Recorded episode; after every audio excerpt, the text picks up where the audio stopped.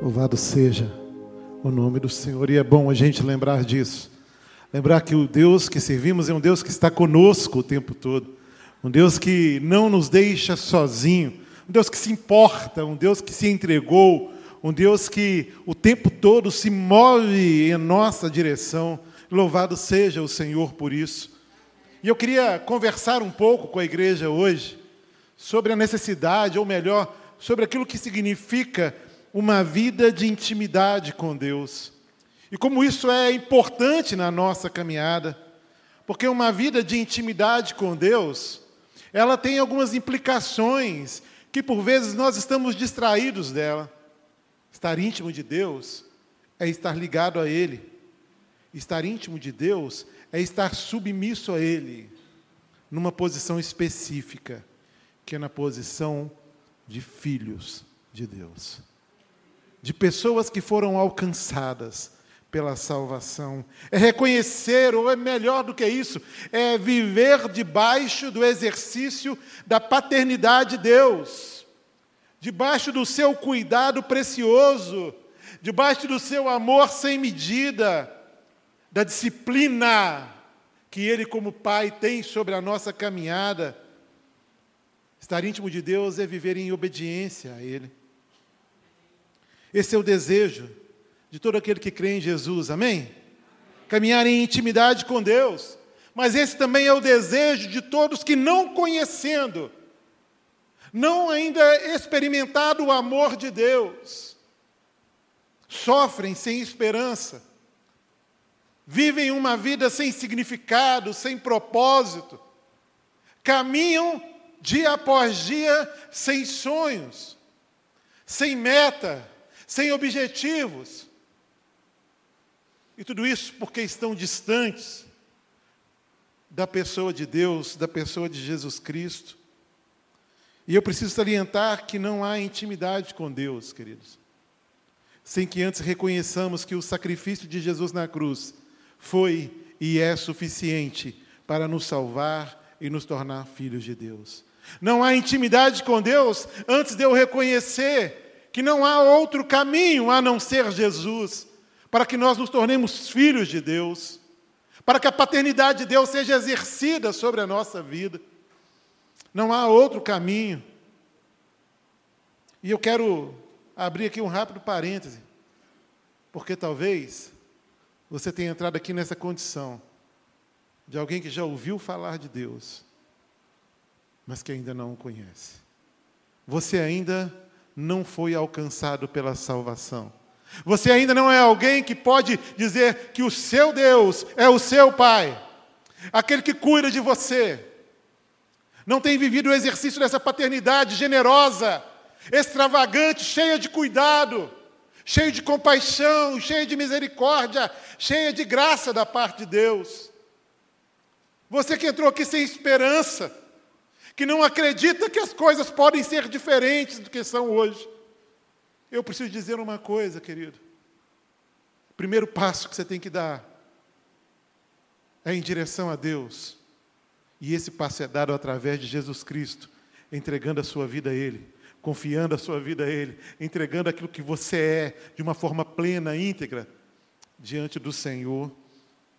Eu creio que mais do que um desejo, ter um relacionamento de intimidade com Deus é uma necessidade nossa. Porque quando nós caminhamos na intimidade com Deus, a gente caminha na luz. Quando a gente caminha em intimidade com Deus, querido, a nossa vida ganha sentido e significado. E Ele nos dá propósitos para a vida.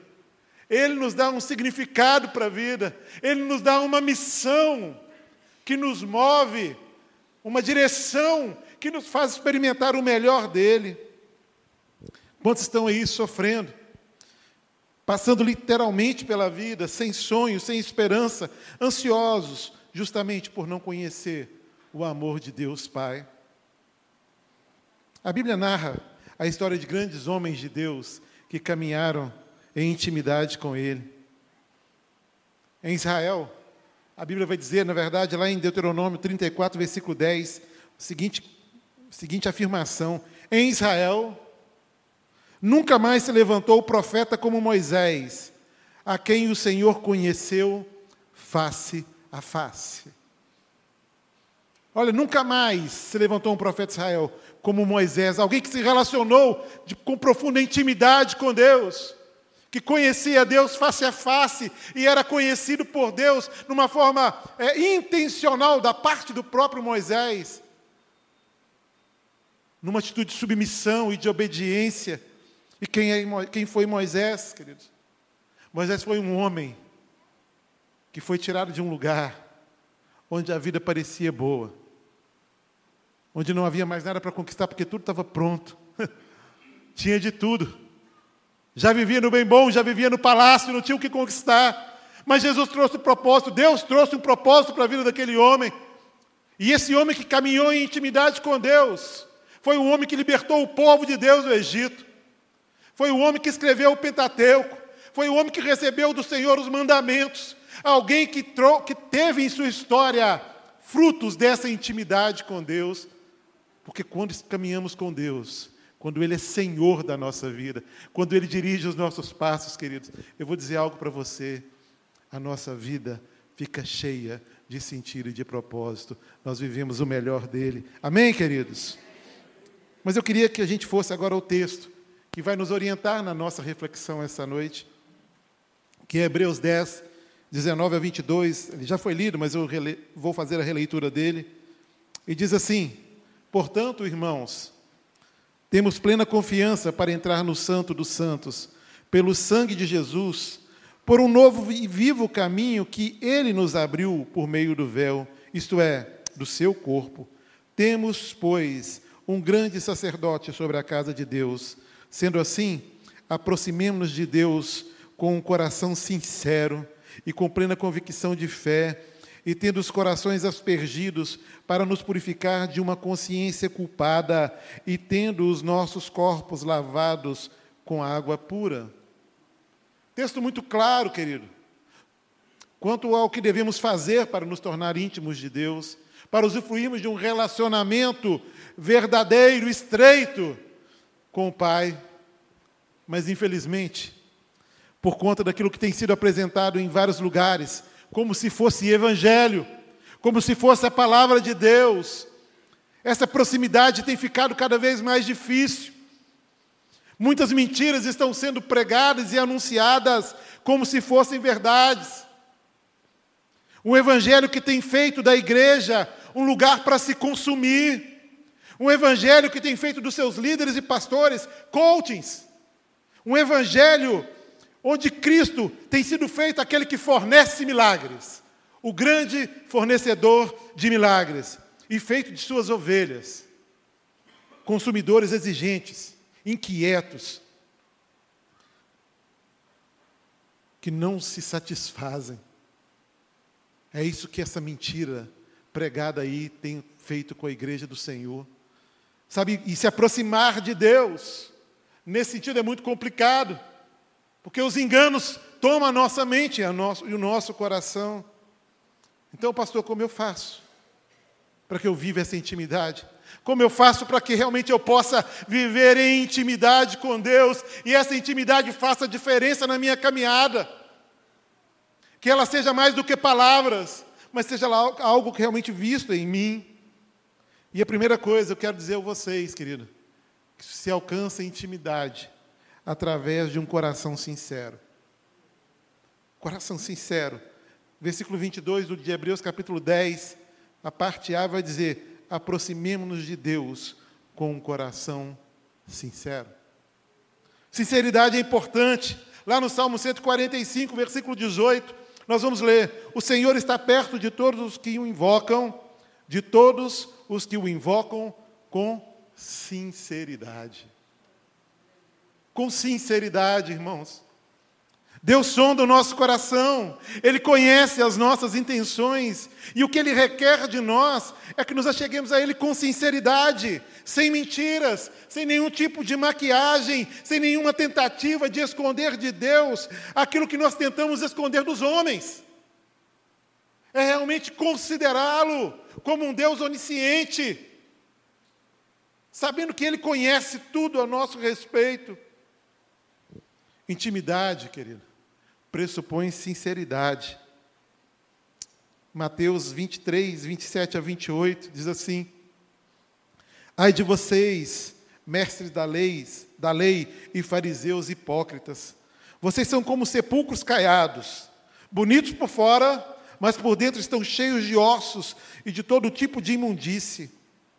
Assim, vocês são vocês, por fora parecem justos ao povo, mas por dentro estão cheios de hipocrisia e maldade. Queridos, sinceridade diante do Senhor. A igreja do Senhor vai se tornar uma igreja viva. A sua vida será uma vida cheia de significado quando você caminhar em sinceridade com Deus. Se preocupar menos com aquilo que as pessoas veem em você e muito mais com aquilo que Deus vê e sabe ao seu respeito. Entender que, como filho de Deus, você precisa honrar o Pai que você recebeu por graça e através da fé. Sabe, você precisa honrar o Senhor. Nós somos filhos do Deus Altíssimo, que nos amando entregou o seu filho. Então, todo o meu movimento precisa ser um movimento de sinceridade.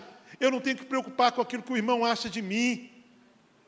Eu preciso preocupar com aquilo que o Senhor vê no meu coração, com aquilo que o Senhor vê na minha mente com as ações que eu tenho, quando ninguém está perto de mim. E eu desconsidero a presença de Deus na história, eu desconsidero a presença de Deus na minha vida, no meu quarto, por onde eu ando, com quem eu converso. É necessário agirmos com sinceridade diante do Senhor. Sabe, a semelhança do salmista, nós precisamos declarar como a corça anseia por águas correntes, a minha alma anseia por ti, ó Deus. A minha alma tem sede de Deus, o Deus vivo, e essa é a nossa necessidade. Nós carecemos de Deus. Nós precisamos da ação desse Deus vivo na nossa história. E é necessário que caminhemos em intimidade com Ele. Esse anseio precisa gerar em nós um movimento na direção de Deus. Amém, irmãos? Sinceridade se opõe ao engano. Ô, Jéssica, tem uma, um pedacinho de uma música que eu queria que você colocasse aí, uma música que a gente não tem cantado aqui na igreja, mas a gente canta sempre. E ela, se você souber, você pode até cantar junto, mas ela fala de uma coisa interessante.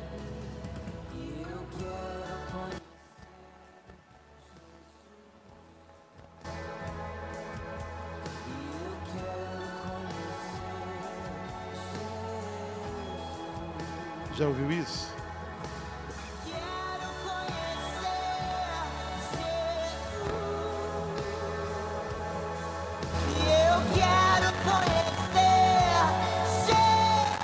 E a gente canta isso, tá joia, Jéssica?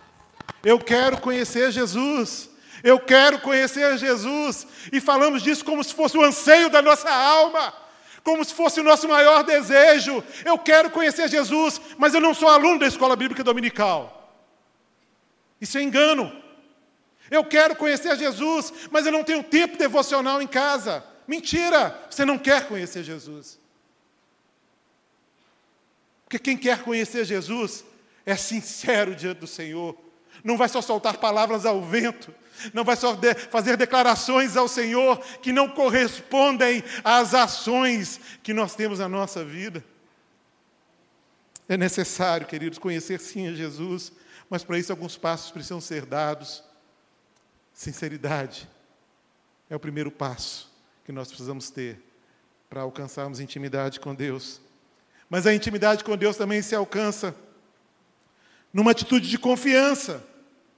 E Hebreus, no versículo 22, ainda do capítulo 10, na primeira parte ainda, ele vai dizer: E com plena convicção de fé, aproximemos-nos de Deus com um coração sincero e com plena convicção de fé. Queridos, é possível ter confiança sem ter fé, como os ímpios têm. É verdade.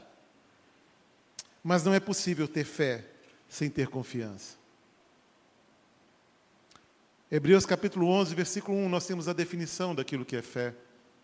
Ora, a fé é o firme, firme fundamento das coisas que se esperam e a prova das coisas que se não veem. E esse lindo texto é uma conclusão do capítulo 10 que nós estamos inseridos nele. E aqui o autor de Hebreus está explicando a salvação em Jesus, no capítulo 10, e ele mostra que Jesus não precisa morrer de novo, que o sacrifício é tão perfeito que é poderoso para salvar pela fé, até mesmo aqueles que viveram antes de Cristo. Hebreus capítulo 10, versículos 37 a 39, diz assim: Pois em breve, muito em breve, aquele que vem virá e não demorará, mas o meu justo viverá pela fé. E se retroceder, não me agradarei dele. Nós, porém, não somos dos que retrocedem e são destruídos, mas dos que creem e são salvos. Amém, queridos? Essa é a ideia. Nós precisamos crer confiar no Senhor. Nós não podemos andar pelas circunstâncias, a razão não pode falar mais alto à nossa mente, ao nosso coração, do que a palavra do Senhor. Não pode. Eu preciso andar pela fé, eu preciso ter um olhar de fé e confiança. Eu preciso fazer isso. No verso 29 de João, capítulo 20, depois de uma conversa ali com seus discípulos, especificamente com Tomé, depois da ressurreição, né, Jesus vai dizer para Tomé o seguinte: Porque você me viu, você creu? E ele continua: Felizes os que não viram e creram. Fé, fé, fé, fé que as coisas vão se tornar diferentes na sua história Fé que as coisas realmente, na intervenção e sob a intervenção de Deus, aquilo que hoje é caos será um lugar de bênção, um lugar de vida. Fé numa intervenção de Deus que vai por fim a desesperança na sua caminhada. Fé de que o seu coração será por Deus tratado, moído, para que a glória dele seja vista na sua vida. Fé. Fé de que quem determina os seus dias não são as circunstâncias que você está inserido. O que determina os seus dias é o Senhor que é dono de toda a vida. Amém. Glória a Deus por isso. Mas intimidade com Deus também se alcança vivendo a santificação, buscando a santificação na nossa vida. Temos os corações aspergidos para nos purificar de uma consciência culpada e tendo os nossos corpos lavados com água pura. Ainda no livro de Hebreus, capítulo 12, versículo 14, nós vamos ler o seguinte: Esforcem-se para viver em paz com todos e para serem santos, sem a santidade ninguém verá o Senhor. Irmãos, a Bíblia não é um livro que traz conselhos. Deus aqui não está dando opinião sobre aquilo que você deve fazer ou não deve fazer. Aqui ele está declarando o que é necessário que você faça para viver em intimidade com Ele. Aqui é uma lei, não é uma opinião. Aqui realmente é uma determinação do Senhor e não uma conversa sobre o tema específico. É necessário, querido. Santificação é a separação do pecado da nossa vida é nos ajuntarmos a Deus e nos distanciarmos do pecado. Isso sugere pureza da alma, consagração, desvio de contendas, desvio da imoralidade, desvio da incredulidade e de qualquer tipo de idolatria. Queridos, é indispensável para um viver íntimo com Deus, um viver vitorioso e agradável a Deus, viver em santidade. E ela deve ser buscada constantemente, dia após dia, pois só a santificação corrige as imperfeições geradas pelo pecado e leva o homem a participar da própria santidade de Deus. Só a santidade pode fazer isso. Olha o que diz Hebreus capítulo 12, versículo 10, a parte B. Mas Deus nos disciplina para o nosso bem, para que participemos da sua santidade. Louvado seja Deus por isso.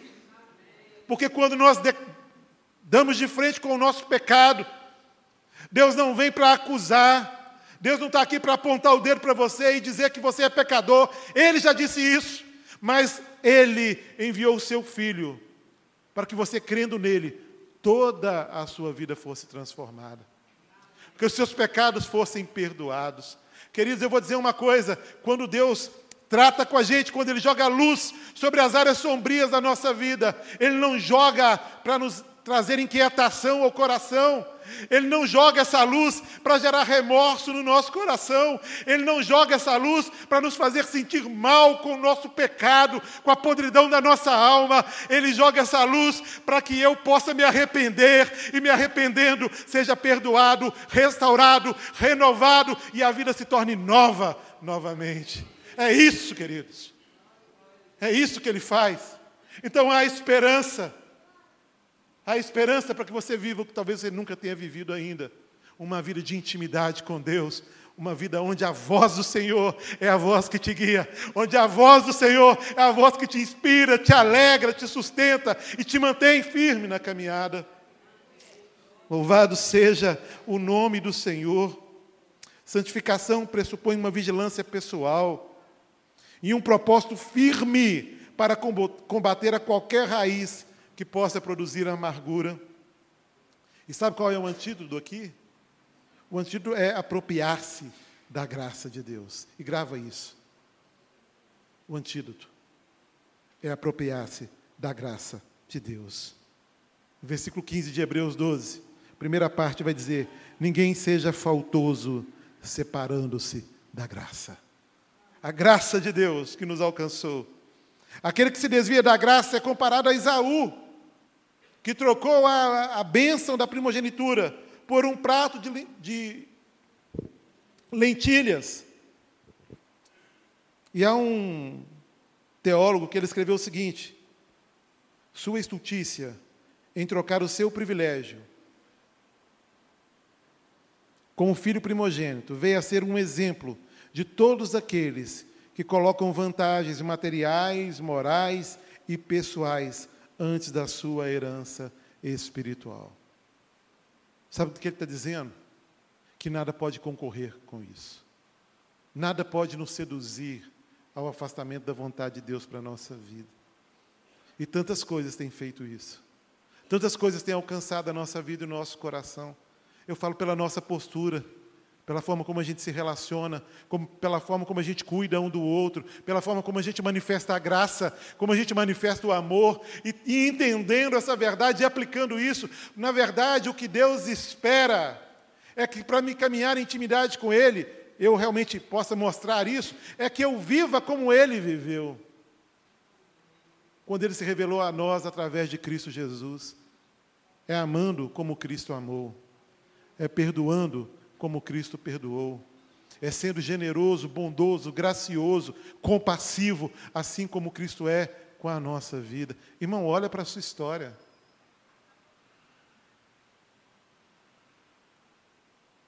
E você não tem como dizer que Cristo não tem sido gracioso com você. Você recebe o perdão dele todo dia. Você recebe a graça dele todo dia. As misericórdias do Senhor se renovam a cada manhã na sua história. Então, nós precisamos viver isso. A gente não pode trocar a identidade de Cristo por algo material, por algo que tem, se relaciona às nossas emoções, por algo que se relaciona àquilo que nos tenta e nos seduz ao pecado. Não! É necessário uma vida realmente de obediência ao Senhor. É necessário que a gente ore, como Davi orou. Lá no Salmo 51, versículo 10, ele diz: Cria em mim um coração puro, ó Deus, e renova dentro de mim um espírito reto. Essa é a oração que a gente tem que fazer. Essa oração que Davi fez é uma oração de arrependimento. Depois de ter adulterado, depois de ter mandado para a morte um dos seus líderes e um dos seus amigos que era esposo dessa mulher. E ele ora: cria em mim, ó Deus, um coração puro e renova dentro de mim um espírito reto. Queridos, como filhos de Deus, nós precisamos testificar da ação dele, de Deus nas nossas vidas. Se eu sou filho, eu preciso realmente estar parecido com meu pai. Se eu sou filho, eu entendo o amor do pai por mim. Se eu sou filho, há em mim um desejo de honrar a Deus. Sabe, me preocupar menos com aquilo que é meu e me preocupar menos com aquilo que as pessoas veem em mim, mas me preocupar com aquilo que Deus é na minha vida e aquilo que eu sou nas mãos do Senhor. E ele estabelece um padrão. E o padrão é o seguinte: lá em 1 João 3, versículo 6, eu vou ler na versão a mensagem, diz assim: Ninguém que viva profundamente em Cristo vai fazer do pecado uma prática. Quem vive na prática do pecado nunca se voltou para Cristo, mas virou as costas para Ele. E aqui, então, como filho de Deus, eu preciso, então, me opor ao pecado. Como está escrito em Tiago, capítulo 4, versículo 7, é necessário que eu me submeta a Deus e resista ao diabo. É necessário que haja intimidade que haja uma relação sincera, verdadeira, cheia de fé nesse Deus. Só assim, queridos, só assim a minha vida é transformada. Eu estava ouvindo uma história de que tinha um jovem estava em casa, um jovem cristão, e de repente entra na casa dele, ele percebe que entra na casa dele um ladrão. E e ele se lembra de uma arma que seu avô tinha, e ele pega essa arma, e ele fica à espreita, e, e, imaginando até que aquele ladrão estivesse armado e que ele corria risco de, de morte, ele, assim que aquele ladrão arromba a porta e entra, ele dá um tiro naquele ladrão, e aquele ladrão vem a óbito, e na hora ele é tomado por um desespero muito grande, porque ele disse: Eu matei. E quando ele olha para aquele cara, o cara estava desarmado. Então ele liga para um amigo advogado e ele diz: Olha, como que eu faço? Entrou um ladrão aqui em casa, eu achei que ele estava armado, não estava. E eu atirei nele, como é que eu faço para tirar o corpo dele daqui? Como é que eu faço para contar isso para a polícia? Como é que eu vou fazer para enfrentar essa situação? Eu não sei o que fazer, eu tenho que limpar tudo. Como é que eu vou falar que isso é legítima defesa? E ele fica inquieto, preocupado. Como é que ele ia se livrar daquilo? Como é que ele ia não permitir que algo fosse criado, algum pensamento negativo a respeito dele? Sabe o que eu tenho percebido, irmãos? Que muitas vezes a gente tem feito exatamente como esse cara. A gente está preocupado com a nossa vida espiritual, não por conta do Deus que nós servimos, mas muitas vezes por conta do ministério que a gente exerce. Né? E a gente está errado e o que a gente quer fazer com o nosso erro? A gente quer esconder o nosso erro. A gente quer colocar debaixo do tapete o nosso erro. Afinal de contas, se o pastor souber, se chegar no ouvido do pastor, o pastor vai me tirar do cargo. Ah, se a igreja souber, ah, eu vou ser excluído da igreja. A gente está preocupado o tempo todo com aquilo que as pessoas pensam de nós. E não preocupado com o pecado que nos distancia de Deus e muito pouco preocupado com o próprio Deus. Mas vamos imaginar uma outra cena. Esse jovem está em casa e ele lembra da arma do seu avô. E lembra que aquela arma está guardada há muito tempo e ele resolve então dar uma limpeza naquela arma. Então ele desmonta aquela arma e ele começa a fazer a limpeza e na hora que ele está montando a arma de volta, aquela arma dispara. E aquele tiro, aquela bala, pega em cheio o seu pai. E com poucos segundos ele percebe que o pai dele havia morrido. Você acha que esse menino ia ligar para o advogado? Para dizer: Ó, oh, como é que eu faço? Não. Naquela hora o que havia era tristeza, é dor, é choro, é arrependimento, sabe? De ter ferido o pai, na verdade, de ter matado seu pai. E essa é a diferença, irmãos. E é isso que a gente precisa entender. Sabe, quando a minha relação com Deus é uma relação verdadeira de intimidade, a minha preocupação é essa, não é esconder o meu pecado, mas é de alguma forma realmente buscar perdão de Deus pelo erro, é sofrer por aquilo que eu faço e que desonra ao Senhor, é realmente se angustiar com uma vida de pecado e não mais tolerar isso.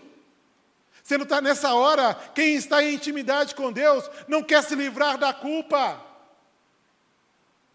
Quem está em intimidade com Deus quer é o perdão.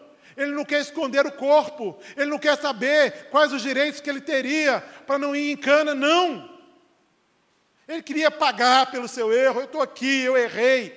Não tive a intenção, mas eu matei meu pai.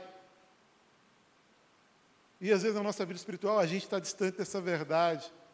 Mas é necessário que quando a gente erre, a gente não tente esconder o erro e não se preocupe com aquilo que as pessoas vão pensar, mas que a gente se preocupe realmente com aquilo que Deus é e significa na nossa vida que haja arrependimento, sabe? Que haja uma postura nova, que haja uma postura que revele uma mudança de vida, que não é promovida por nós mesmos, mas é promovida pela ação do Espírito Santo de Deus em nós. Amém? Por último, queridos, a intimidade com Deus se alcança sendo intenso na busca por Ele. E eu vou dizer uma coisa: é algo que a gente não tem visto mais acontecer. É algo que a gente não tem visto mais acontecer. A gente quer a bênção, a gente quer o milagre, a gente quer o renovo de Deus, a gente quer a restauração, a gente quer o perdão, a gente está buscando o tempo todo. Sabe que só que ir no culto domingo à noite só já está de bom tamanho. está de bom tamanho. A gente quer, a gente quer a promoção no trabalho ou quer o próprio trabalho. A gente quer se relacionar melhor com Deus. A gente quer entender os dons que Ele nos deu. A gente quer, de alguma forma, descobrir de que forma a gente vai ser abençoado e abençoar. Mas a nossa busca é uma busca muito mais ou menos. Sem compromisso uma busca distraída, uma busca onde eu não consigo, de forma intencional, separar um momento para isso, um momento onde o meu celular é desligado, onde a porta do meu quarto é fechada. E quem convive comigo sabe que quando aquela porta está fechada, ela só pode se abrir de dentro para fora, porque é só quando a minha conversa com o pai terminar que eu vou sair de lá. A gente tem se distraído disso tudo, irmãos. Sabe? dizer que quer caminhar em intimidade com Deus e não investir tempo em oração, não investir tempo em jejum, não consagrar a sua vida, isso não gera intimidade. Porque intimidade com Deus, ela não acontece por um autossugestionamento do tipo, eu quero conhecer Jesus. Dizer isso, querido, não vai te fazer íntimo do Pai. O que te faz íntimo do Senhor é uma busca intencional. É uma busca cheia de fervor, é uma busca cheia de temor, é uma busca intensa, sabe? É não sair daquele lugar até ouvir a voz do Senhor. A verdade é que a igreja tem desistido de crer diante das lutas que enfrenta. Somos pouco persistentes, sabe? Parece que se eu estou orando e Deus não fala, Deus não está me ouvindo. Mas isso não é verdade. Deus nos ouve. E olha o que diz o texto de Jeremias, capítulo 29, do versículo 12 ao versículo 14. Diz assim: Então vocês clamarão a mim, virão orar a mim, e eu os ouvirei. Vocês me procurarão e me acharão, quando me procurarem de todo o coração. Eu me deixarei ser encontrado por vocês, declara o Senhor. Mas é a ideia aqui é que você o busque de todo o seu coração, com toda a sua força, com toda a intensidade do seu ser. É isso que Deus espera. Porque por vezes, quando nós queremos outra coisa, nós somos insistentes. E aí eu me lembro das crianças, dos pré-adolescentes, dos adolescentes, dos jovens, alguns até mimados demais, que quando querem alguma coisa, lutam de, com todas as suas armas. Com todas as suas armas. Manipulam situações. Fazem de tudo para conquistar o que querem. E eu te pergunto: o que você tem feito, querido, para se tornar alguém íntimo de Deus? Para que a sua vida tenha propósito e significado? Para que você não viva dia após dia sem saber ou ter alguma expectativa do amanhã? O que, que você tem feito? De que forma você tem buscado ao Senhor? Busque de forma intencional, busque com muita intensidade, e eu quero declarar na sua vida que se você fizer isso de todo o seu coração, com toda a sua força, Deus vai ouvir o seu clamor, e eu não digo por mim, eu falo pela palavra do Senhor. A garantia não sou eu quem dou, a garantia quem dá é o próprio Deus. Então busque ao Senhor, mas faça isso de uma forma intensa. Clame, chore aos pés do Senhor, jejue Faça isso. Se abstenha daquilo que te distraia do Senhor. Rompa com aquilo que são distrações na sua vida. Rompa com aquilo que tem roubado o seu tempo. Rompa com aquilo que tem distraído você e busque ao Senhor, porque a sua vida que está em Cristo precisa ser relevante onde você está na sua casa, aqui na igreja, na sua faculdade, no seu trabalho, na academia que você pratica. Mas eu quero dizer uma coisa: isso só vai acontecer se o seu relacionamento com Deus for um relacionamento de intimidade com o Pai. Não há outra maneira de acontecer. E eu quero dizer para você, e eu termino aqui, que o nosso tempo de oração, ele sempre vai revelar a nossa proximidade de Deus. Sempre. Sempre vai revelar a nossa proximidade de Deus. Então, querido, se arrependa por não ter um coração sincero. Se arrependa por não confiar. Se arrependa por não querer a vontade de Deus na sua vida. Se arrependa por não ligar. Muitas vezes e andar de forma distraída e argumentar favorável ao erro, favorável ao pecado. Não seja leviano, não seja alguém que não se importe com a sua relação com Deus. Busque o Senhor com intensidade, seja sincero de coração, haja com confiança, busque a santificação e busque o Senhor de todo o seu coração. Eu queria, neste momento, voltar aqui ao início do sermão. É que intimidade com Deus não é produzida por mãos humanas. A intimidade com Deus só é possível a partir do reconhecimento de que nós somos pecadores e carecemos do Senhor. A intimidade com Deus, o primeiro passo para se alcançar a intimidade é se entregar a Ele, é se render a Ele, é dizer: Jesus, eu quero entregar a minha vida ao Senhor, eu quero me render ao Senhor. E eu quero orar com você, que nessa noite quer fazer isso. Você tem ouvido falar de Deus, talvez você é alguém que tenha nos visitado aqui já há algum tempo, mas que não tem a sua intimidade com Deus, porque você não o conhece. Você sabe sobre Ele, mas os seus olhos ainda não o viram.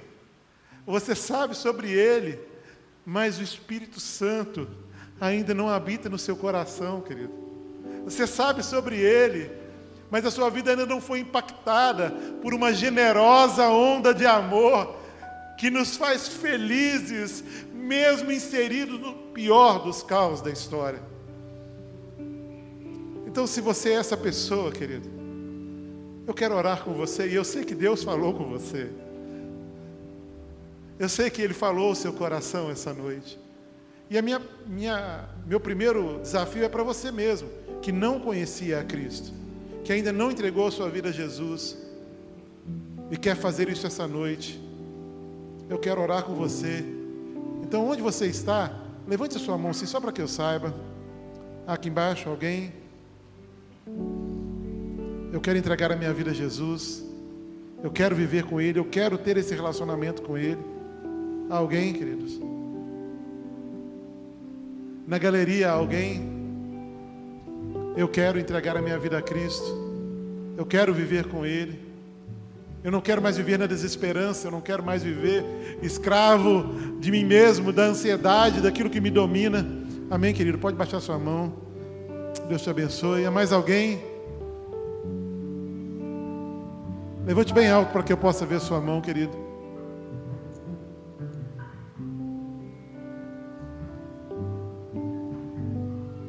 Mas eu sei que a palavra de hoje é uma palavra também que fala ao coração do salvo. E está na hora da gente se levantar como igreja. A gente tem vivido dias difíceis. Dias difíceis. Mas a nossa vitória está no Senhor. Então vamos por fim hoje aquilo que não tem nos tem separado dele. Vamos por fim a incredulidade. Vamos por fim a essa vida desleixada diante do Senhor. Vamos buscar juntos a santificação. Vamos passar a agir com fé e com confiança. Vamos nos levantar como homens e mulheres que foram alcançados por Deus e revestidos do poder e da autoridade dEle, agora podemos enfrentar o dia mal e podemos fazer diferença onde a gente está. Como é bom ver gente assim. Essa semana, fui aqui num estabelecimento, num horto. E de repente entrou um amigo. E ele tinha um horário marcado lá e ele me cumprimentou com a paz do Senhor e entrou, conheço ele das escolas da vida. E aquele jovem entrou, cumprimentou o pessoal da, da loja e sentou para uma conversa. E eu estava perto. E eu só via palavras de vida saindo da boca daquele cara. E ele apresentava Jesus com uma alegria. E ele falava do amor de Jesus com uma alegria. E aquilo foi me impactando. Eu disse: Deus, por que ainda os nossos vizinhos não caminham conosco? Deus, por que os nossos amigos da faculdade ainda não conhecem o Senhor? Deus, por quê? E sabe a razão, irmãos? A razão é que tem nos faltado intimidade com o Pai. Porque quando essa relação é estreita, a gente está comprometido com a missão que Ele deu. Então a gente tem que fazer diferença. Eu falo a juventude, eu falo a igreja. Hoje é o dia da gente se posicionar diante do Senhor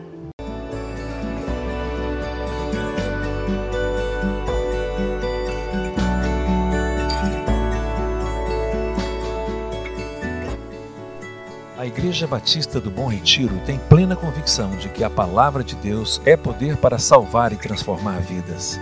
Nosso desejo é que essa mensagem tenha alcançado seu coração.